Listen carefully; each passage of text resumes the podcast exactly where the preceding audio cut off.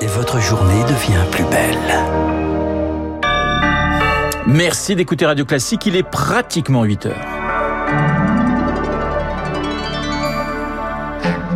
La matinale de Radio Classique avec Renaud Blanc. Et voici les titres du journal. Comment les hôpitaux s'organisent contre les cyberattaques. Radio Classique a pu assister à une simulation en temps réel. Reportage dans ce journal. Les très chères concessions du gouvernement sur la réforme des retraites. On vous expliquera pourquoi elle menace son équilibre financier en ce cinquième jour de grève. Et puis Pierre Palmade et ses deux passagers ont passé la nuit en garde à vue à Melun. On en parle avec Hervé Gattieno, notre spécialiste police-justice, à 8h05. Radio. Classique. Et le journal de 8 heures nous est présenté par Lucille Bréau. Bonjour Lucille. Bonjour Renaud, bonjour à tous. Cette question d'abord, comment les hôpitaux tentent de se prémunir contre les cyberattaques L'année dernière, une dizaine de CHU ont été pris pour cible par des hackers. Pour contrer ce type d'attaque, les structures renforcent leur système de sécurité informatique. Ils se testent aussi en temps réel.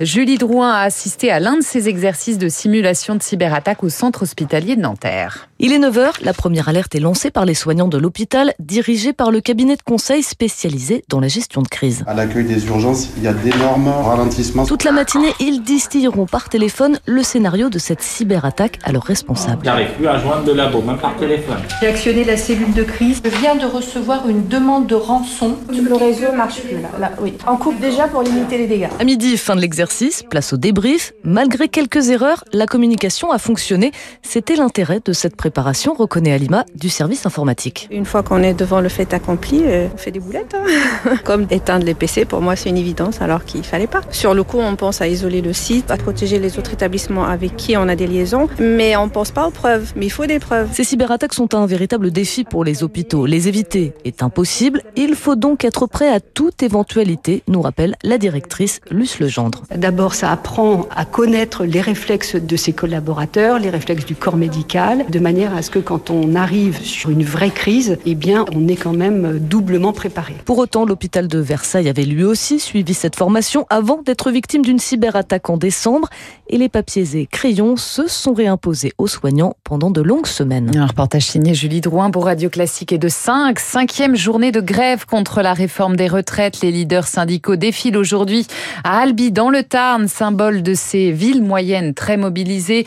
Moins de perturbations dans les transports, 4 TGV sur 5 circulent, un TER sur 2 dans l'aérien, 30% de vols annulés à Orly. Les syndicats se réservent en fait pour le 7 mars où ils appellent à bloquer le pays. Et Lucille, à l'Assemblée, plus que deux jours hein, pour débattre de la réforme. Il reste encore 11 000 amendements à examiner. La NUP en a quand même retiré plus d'hier, plus de 1000 à nouveau hier. Objectif examiner le fameux article 7 sur le recul de l'âge légal de départ à 64 ans. Le Rassemblement national de son côté a déposé une motion de censure. Un texte qui continue d'évoluer au rythme des concessions du gouvernement. Dernière en date sur les carrières longues. Les personnes qui ont commencé à travailler entre 16 et 18 ans pourront partir avec, après 43 annuités contre 44 initialement, une mesure qui doit coûter 700 millions d'euros, des concessions qui finissent par coûter cher, Zoé Pallier. À l'origine, le gouvernement prévoyait 5 milliards d'euros pour les mesures sociales de sa réforme. Dépenses et recettes s'équilibraient quasi parfaitement à horizon 2030. Mais depuis, l'exécutif a élargi la revalorisation des petites pensions aux retraités actuels, puis renforcé le dispositif carrière longue. Les coûts dépassent désormais les 6 milliards et demi. À chaque concession, il faut donc trouver des financements. Les lignes rouges restent les mêmes, pas d'augmentation d'impôts ni baisse de pensions. Parmi les autres pistes, il y a la hausse des prélèvements sociaux sur les ruptures conventionnelles. Cela dégagerait 200 millions d'euros d'après Bercy, mais il reste toujours 500 millions à compenser.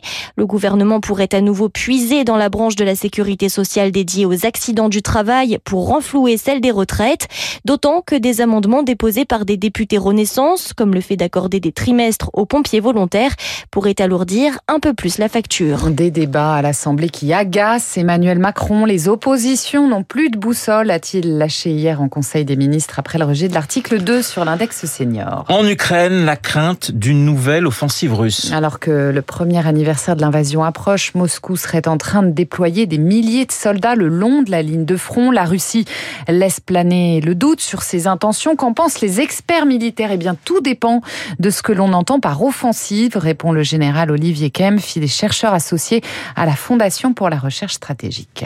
Tout le monde s'attend à finalement une percée. C'est une représentation, mais entre euh, les satellites, euh, les radars, les drones et tous les systèmes d'observation, les réseaux sociaux, le cyber, plus les espions, finalement, il est assez difficile de concentrer les forces à un endroit pour aller percer sans que l'autre ne s'y attende.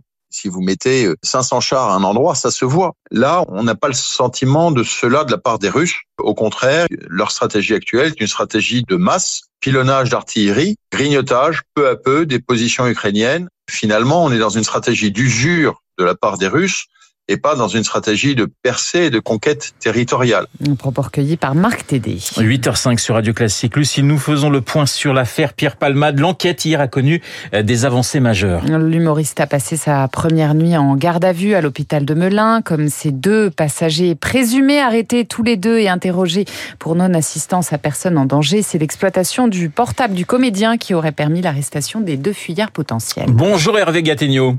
Bonjour. Notre spécialiste des questions de police et de justice pour Radio Classique. La garde à vue de 24 heures de Pierre Palmade peut être prolongée, mais après, Hervé, que va-t-il et que peut-il se passer pour lui? Alors, ce qui peut se passer, ce qui est le plus vraisemblable, c'est qu'il soit déféré euh, au tribunal de Melun, qui est, qui est tout proche de l'hôpital où il est interrogé, euh, déféré et probablement euh, mis en examen, puisque nous savons déjà qu'il était le conducteur de cette voiture et qu'il avait pris des stupéfiants euh, avant de prendre le volant. Euh, donc, se posera à ce moment-là donc la question de la qualification pénale qui sera retenue. Est-ce que c'est homicide ou blessure involontaire? Est-ce que c'est les deux? euh, et puis la question de la détention provisoire sera probablement posée, sachant que dans ce type de situation, euh, c'est une, une possibilité qui existe au regard de la loi. Hervé Gattegno, cela signifie que les médecins ont jugé qu'il était apte physiquement, mais aussi psychologiquement à être entendu par les enquêteurs oui, incontestablement, si la garde à vue a eu lieu, c'est que les médecins ont donné leur feu vert. On, comprend que euh, Pierre Palmade a été blessé euh, lui-même dans l'accident, euh, mais qu'il est évidemment fortement choqué par ce qui s'est produit, ce qui est tout à fait logique. maintenant, la garde à vue est un cadre juridique qui permet l'interruption à tout moment, notamment pour une raison médicale. donc cette garde à vue se passe sous contrôle, je vous l'ai dit, elle se passe dans une chambre d'hôpital.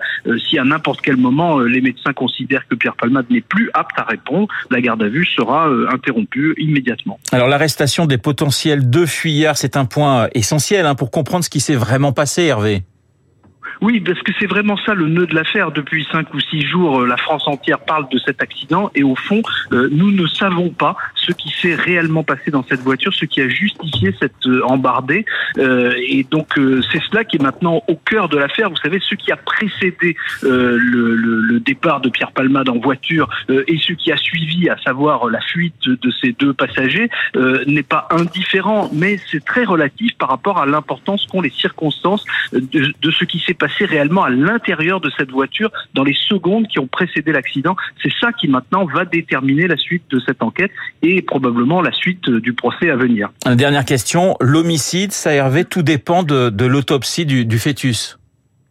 Oui, exactement. La loi considère qu'un enfant à naître ne dispose pas de la personne juridique et donc n'est pas un être humain au sens de la loi et que donc celui qui provoque la mort euh, de ce, du fœtus euh, n'est pas euh, automatiquement responsable d'un homicide. Il ne l'est que si l'enfant a eu un instant de vie, une seconde de vie. Or, nous savons que la mère a subi une césarienne immédiatement après l'accident et donc si après cette césarienne, comme le laisse entendre l'avocat de la famille, l'enfant a été vivant pendant quelques instants, alors à ce moment-là, il peut y avoir une qualification d'homicide. Et évidemment, cette qualification n'est pas neutre parce que euh, l'auteur de cet homicide involontaire que serait Pierre Palmade dans cette hypothèse risque jusqu'à 10 ans d'emprisonnement compte tenu des circonstances aggravantes et notamment de la prise de drogue qui est d'ores et déjà avérée par les expertises. Merci Hervé. Le point sur l'affaire Palmade et l'enquête avec Hervé Gattegno, spécialiste des questions de police et de justice sur Radio Classique. Et puis elle a tourné avec Jean-Paul Belmondo, Frank Sinatra, Burt Reynolds, l'actrice américaine Raquel Welch, star des années 60-70 est décédée hier. Elle avait 82 ans, surtout cantonnée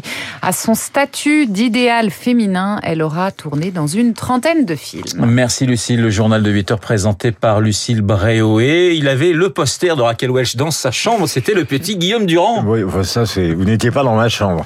Euh... Je n'avais pas cette chance. Non.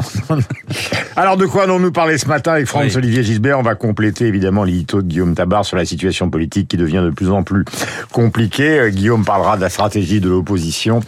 Bien évidemment, nous y reviendrons avec Franck tout à l'heure qui s'intéresse aussi à la nature de LFI. Il considère que maintenant ça n'a plus aucun rapport avec une une quelconque version de la social-démocratie, mais qu'on est bien dans un parti euh, révolutionnaire, ce qui serait nouveau à gauche.